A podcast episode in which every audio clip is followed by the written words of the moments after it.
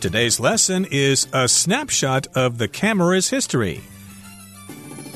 Hi, everybody. My name is Roger. And I'm Helen. And today we're going to be talking about photography. And more specifically, we're going to be talking about the history of the camera. If you don't have a camera, you can't be taking pictures and you cannot be a photographer. And so we're talking about the history of the camera. Most of us take the camera for granted. We all have smartphones that have a camera built into it. And if we want to take a picture of our food and post it on Instagram or whatever, it's really easy to do. That's right. So I'm one of those people who take photos with their cameras, with their smartphone cameras, and I don't know a lot about taking photographs with a traditional camera. So before the smartphone came out, it was necessary to learn things like the exposure that a camera used or the aperture, focus, and all of that. And I was never able to learn that really well. So this article will be very useful to get an idea of what the traditional camera involved. Yeah, but the concept is the same, even though the old cameras used film and the newer cameras use digital sensors. The idea is to capture an image and to have something exposed with light. And of course, they all have the same concepts of shutter speeds and apertures and uh, filters and all that kind of stuff. So, indeed, it's all very much related. And it's a good idea to learn a little bit about traditional photography, especially in terms of the cameras. So let's get to it. Let's have a snapshot of the history of the camera. Let's listen to the first part of our lesson right now. A snapshot of the camera's history. Chances are you've taken a photograph of something in the past few days. Perhaps you snapped a photo of a delicious meal, a loved one, a pet, or something to help you remember a special event. Indeed, smartphones have made cameras so portable and commonplace that we now take for granted the ability to quickly and easily document our lives and experiences. But it's worth taking a moment to look back on the history of the camera so that we can better appreciate just how amazing this invention is. 大家好，第一部分我们可以看到单字 portable 这个字是形容词，指的是轻便的或是可稀释的。 例如，While on duty, the security guard listens to a portable radio to pass the time。那名警卫执勤时都会听轻便的收音机来打发时间。或者，Kevin is going to bring a portable coffee maker on our camping trip。我们去露营时，Kevin 将会带一台吸带式咖啡机。接下来，我们看到单字 commonplace，这个字是形容词，指的是普遍的、常见的或是稀松平常的。例如 Nowadays, it's commonplace for couples to not have kids. 现今夫妻没生小孩是很常见的事。或是 Owning a cell phone has become commonplace among children. 在小孩之间拥有手机是很普遍的事。再来，我们看到单字 invention 这个字是名词，意思是发明物或是创造物。例如，The telephone is one of the most important inventions of all time. 电话是有史以来最重要的发明之一。 或是 Kyle's invention was a robot that could paint houses. Kyle 的发明是一个可以为房子刷油漆的机器人。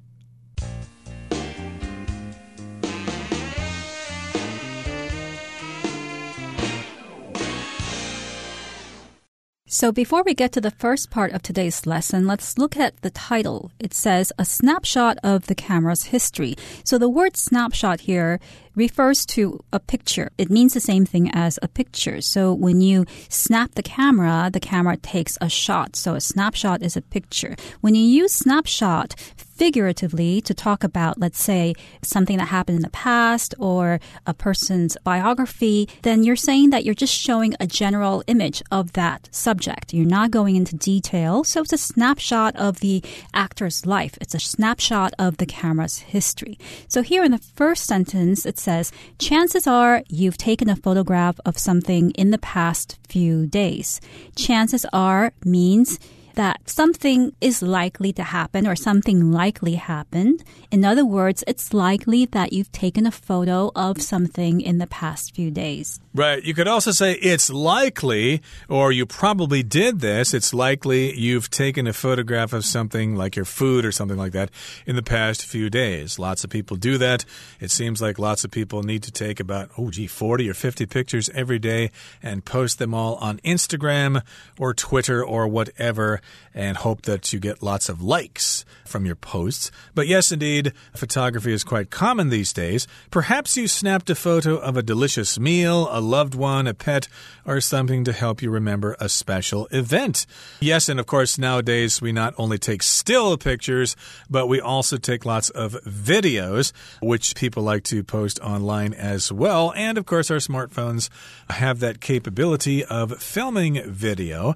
But uh, we're talking specifically about still photography as opposed to video or film photography. And yes, indeed, we're back to the word snap there. Snap is that kind of sound. You can snap your finger, for example, to get someone's attention, or the word snap as in the title there, is actually serving as a noun. But again, we're also using the word snap here as a verb, so you can snap a photo of lots of different things. Delicious food, a loved one like your family member or your husband or wife or your children. And then, of course, you might take a picture of your cat doing silly things. That's right. So many people take photos every day of things in their daily lives. Indeed, smartphones have made cameras so portable and commonplace that we now take for granted the ability to quickly and easily document our lives and experiences. So here we have two words. One is portable and the other one is commonplace to describe smartphones. Something that is portable is easy to carry around so that you can use it in different places. And indeed, smartphones are portable because you can hold on to it, put it in your pocket, put it in your bag, carry it around, and use it whenever you want. So I can also refer to a portable stereo as opposed to a stereo that you keep at home because it's large and heavy. And the word commonplace refers to something that is usual, that isn't very special, that happens a lot, or that exists commonly. It's the opposite of unusual or special. Exactly. So, yes, smartphones are all over the place. They are commonplace, and they are so commonplace, they are so portable that we now take for granted the ability to quickly and easily document our lives and to document our experiences. So, in the sentence, of course, we've got this so that pattern. They are so commonplace, they are so portable that, as a result, we have the ability to quickly and easily document our lives. In fact, we take it for granted that we have this ability to document our lives. If you take something for granted, you just don't really pay attention to it anymore. You just think it's always there. I don't need to be nice to it. You don't really appreciate it. And there's the old adage we don't appreciate something until it's gone. But in this particular case, yes, we just kind of take it for granted. If I want to take a picture of my meal at the restaurant, it's real easy. Let me take out the phone and take a picture, and you don't have to pay for processing. You can put it online, and hundreds of people can see it instantly. Right. So a lot of people use their smartphones to document their lives. When you document something, you're recording it on film or in writing. So many movies are not movies about fictional stories. They are movies about events or people from the past. And these movies are called documentaries. Documentaries are movies that document events in the past or events that happened in the life of a person who's famous. Right, exactly. And of course, all of us want to document our lives. There are many ways to do this. You can keep a diary, for example, and write about what happened to you today. Or you can take photographs, of course, with your smartphone.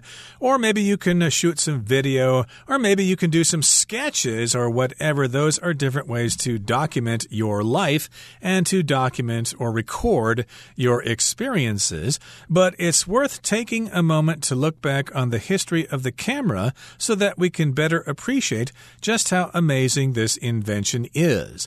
Indeed, many years ago, I got my start in photography with traditional film cameras. I think my original camera, my first camera, besides the Instamatic cameras, was the Olympus OM1. It was a manual camera, of course. It was mechanical and it used film.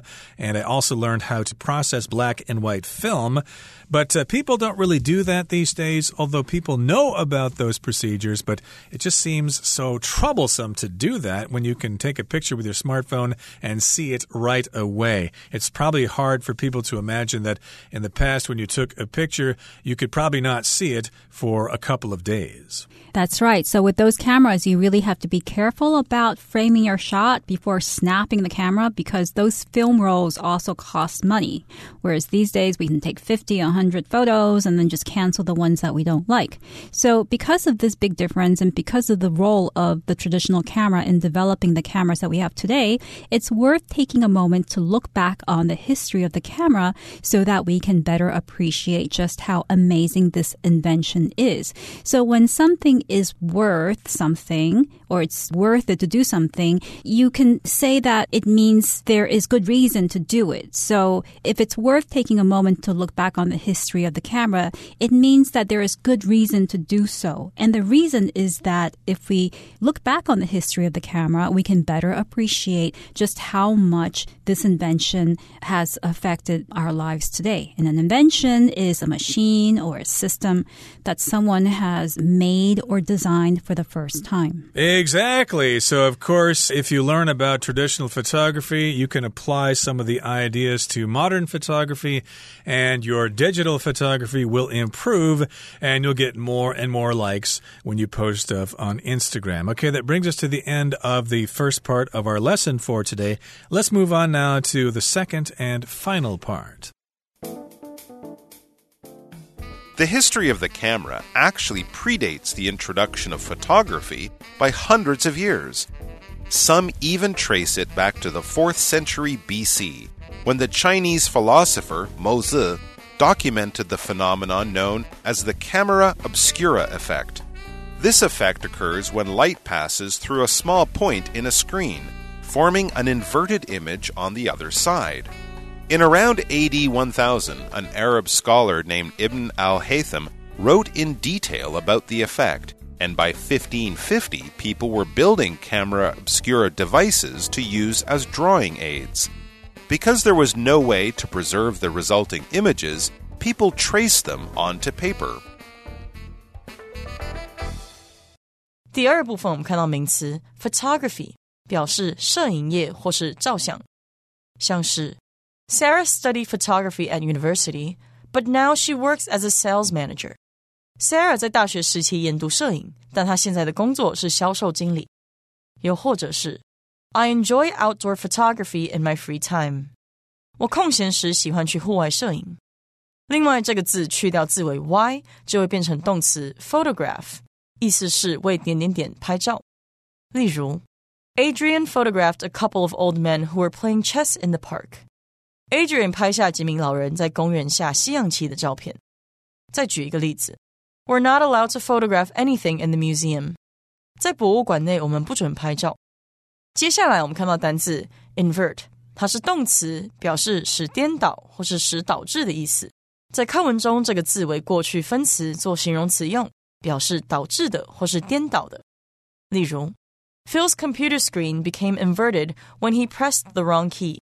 Phil 按错了按键，结果他的电脑画面上下颠倒了。又或者说，Ben inverted his hat to catch the apples Ted tossed to him。Ben 把帽子翻转过来，接 Ted 丢给他的苹果。最后，我们看到动词 preserve，指的是保存、维护、维持或是保持。例如，UNESCO works to preserve World Heritage Sites。联合国教科文组织致力于保存世界遗址。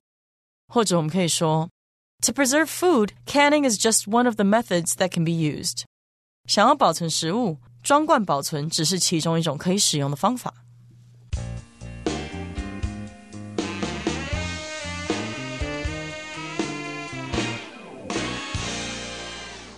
So now we're going to dive into the history of the camera. Now, the history of the camera actually predates the introduction of photography by hundreds of years. So First of all, the word photography. We're talking about photography actually when we're talking about the camera. Photography refers to the process of taking photos or photographs or the process of taking pictures. I could say, for instance, that I took a course in photography when I was in college so that I could learn to take better pictures. Now, the history of the camera, however, actually predates, meaning it came before it was invented before the introduction of photography. Exactly. So they did have cameras way back when, but they didn't actually use film to capture the image. This word photography is a little tricky here because photography is the art and science of taking pictures, but uh, your resulting product is called a photograph with the accent on the first syllable, but in the word photography, the accent is on the second syllable. And a person who does this is a photographer. Again, that would be the accent on the second syllable as well. A photographer takes photographs using photography. So the camera actually predates the introduction of photography by hundreds of years. So basically, we did have the camera before, but we didn't really have photography because there was no way to actually keep the image that the camera was producing. We'll get to that in just a second here. Now, some people, or even some scholars, even trace it back to the 4th century BC when the Chinese philosopher Mozi documented the phenomenon known as the camera obscura effect. So, yes, we're tracing it back in time. When historians look back in time, we often use this phrase to trace something back to a certain period of time, just to follow a trail back to figure out where something came from. And yes, indeed, we're going way back to the fourth century BC, sometimes referred to as BCE, before the Common Era. And we're talking about a philosopher by the name of Mozi. A philosopher, of course, is somebody who studies the meaning of life and likes wisdom and knowledge. And uh, of course, China is full of old philosophers like Lao Tzu and Mozi and Kongzi. They're all considered philosophers. Right. So this Chinese philosopher Mozi documented the phenomenon known as the camera obscura effect.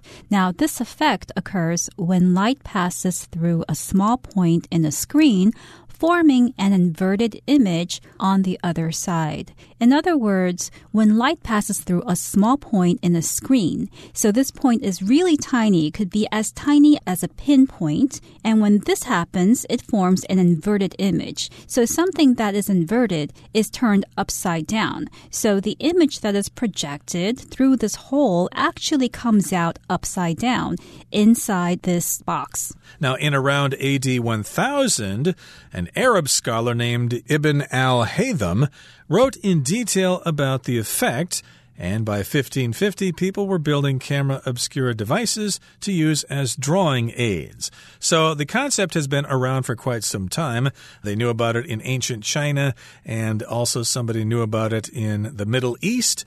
And this person in Arabian country wrote about this effect. And because they knew about this concept, they started making these cameras that would invert the image on a screen, and then they would use that image as an aid to help them when they drew things, but they would trace the image. You can do that sometimes as well. If you put a piece of paper over the screen of your computer, maybe you can trace an image that way. That's right. And a lot of famous painters during that period, during the 16th century, they were able to produce very, very beautiful lifelike portraits and scenes of daily life at the time, and people wondered how are they able to paint so realistically and to get all the details. And later on, somebody thought, well, maybe they were using the camera obscura devices to be able to draw so faithfully. They were using those devices as drawing aids.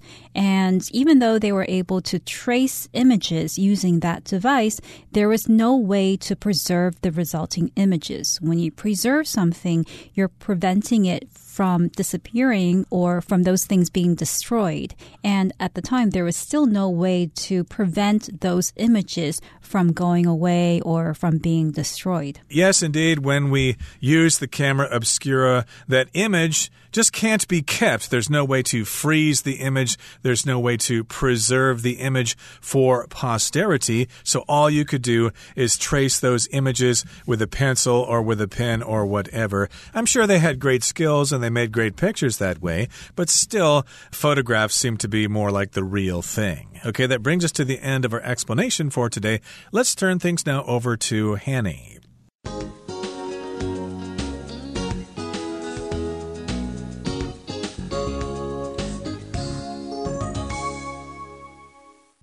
位同学，大家好，我是 Hanny。我们来看今天的文法重点。课文第一部分有一个句子写到：智慧型手机让相机变得非常轻便和普遍，以至于我们现在认为能够快速、简单的记录我们的生活与经历是理所当然的。好，那文中它是用到 Smartphones have made cameras so portable and commonplace。That 点点点，智慧型手机让相机变得非常轻便和普遍，以至于点点点点点。好，那这边我们先来复习 so 点点点 that 点点点的句型。我们用 so 加上形容词或副词，再加 that 子句，是表达非常怎么样，以至于怎么样，或者是如此怎么样，结果怎么样。句型面的 so 是副词，用来强调它后方的形容词或副词所描述的特性，表达程度高到造成某个结果。那么 that 子句就是用来表示结果。举例来说。He was so nervous that he stumbled over his words。他太紧张了，以至于讲话结结巴巴的。好，那这边要比较一个用法，就是 so that，它是表达以便好让，意思就相当于 in order that。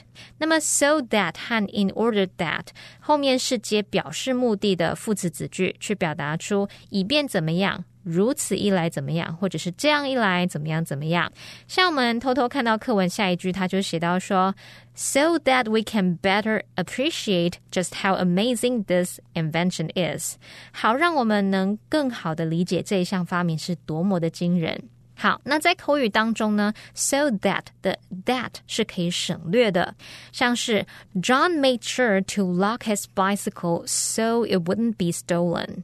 John 确认自己有把脚踏车上锁，这样车子才不会被偷走。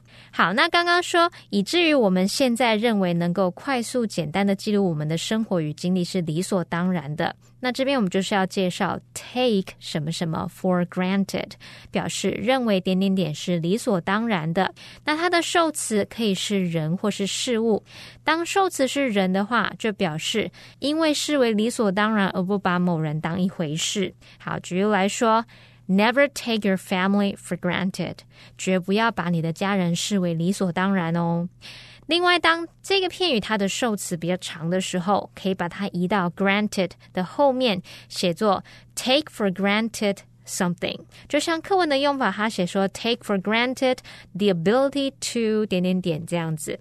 好，那如果这个 take for granted 它的受词是 that 子句，这时候我们是要用虚受词 it 去代替它的位置，写作 take it for granted，再加 that 子句。举例来说。Don't take it for granted that your family will always be there for you。 别指望家人永远在你身边，别把这件事情视为理所当然喽。好，那么以上是今天重点整理，我们回顾今天的单词吧。Portable. Frank took a small portable coffee maker with him on his camping trip. Document. The new television special documented the career of the famous athlete. Invention. The printing press was a very important invention for spreading knowledge and information. Photography. Carol really enjoys photography and is hoping to study it in college. Philosopher. With his interest in knowledge and the meaning of life, Todd considered himself a philosopher. Preserve. A protective cover was placed on the old book to help preserve it in good condition.